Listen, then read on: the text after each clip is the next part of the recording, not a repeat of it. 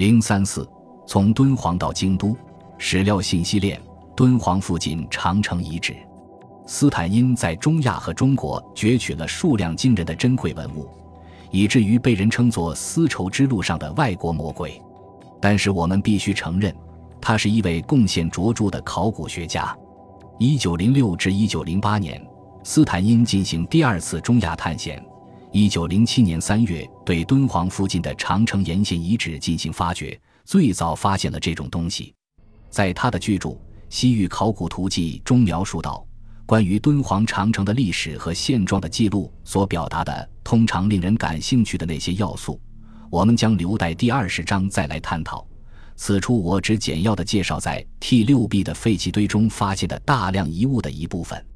尽管我们进行了大范围的搜寻，但是收获远不如我们期待的丰富。T 六 B 零零幺零零四是形状奇特的尖形木器。这种器物在长城沿线的其他地方也出土甚多，但是其用途尚不明了。木器的形状类似于寻常扎帐篷用的楔子，其横断面为三角形，顶部砍削粗糙，并绘成人头状。从其末端的磨损情况来看，可以有把握地认为它们是楔入地面的。但是，如果真的要用作帐篷楔子，显然又不够结实。尤其是在一个遭受如此暴风的地域中，在文物清单中，他又写道：T 六 B 零零幺零零四四件尖形木器，顶部砍削粗糙，并会成人头状。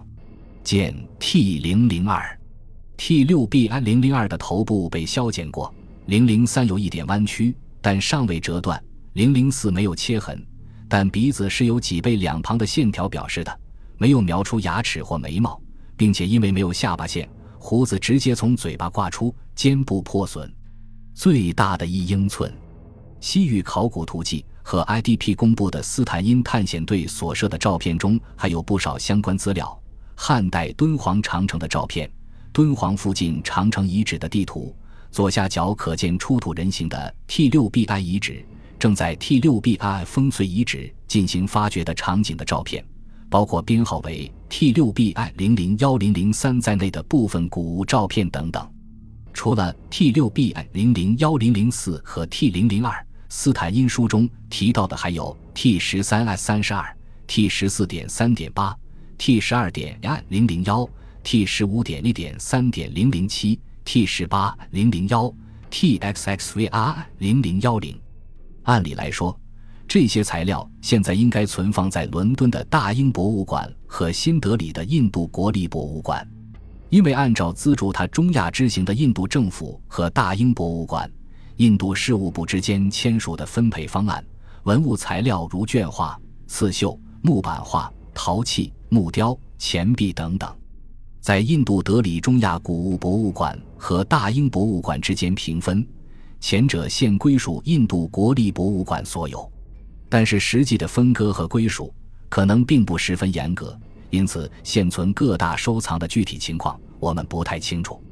二零零五年，我对大英图书馆收藏的敦煌文献进行了调查，也发现一件人形。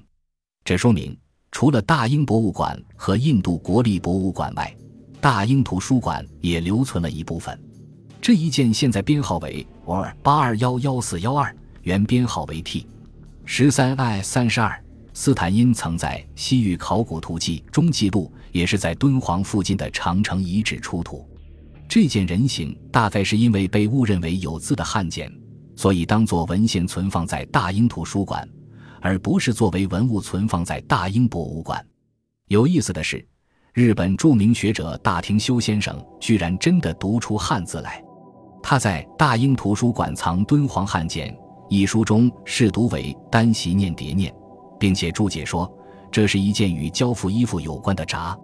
其实他是把头发、眉毛和眼睛的点划都误认为文字，这是我们不得不指出的。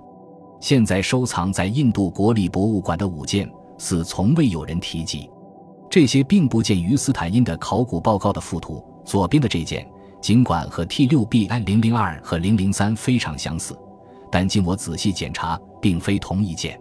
其中有三件人形的胡子，下方有墨笔汉字“带人”二字，应是最早标注“带人”的标本。可惜的是，其出土地点不明。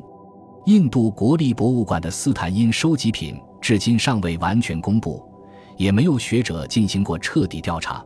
有可能除了这五件之外，还有不为我们所知的人形发掘品存在。由于斯坦因收集品分散收藏于多处，在目前条件下，仅凭《西域考古图记》中所附的一张照片和一些简单的记录，要将原物与报告一一勘合，似乎是不可能的。而且，我们也不知道斯坦因报告中的记录是否完整，或许还有其他类似材料。斯坦因并未在《西域考古图记》中加以描述，亦未可知。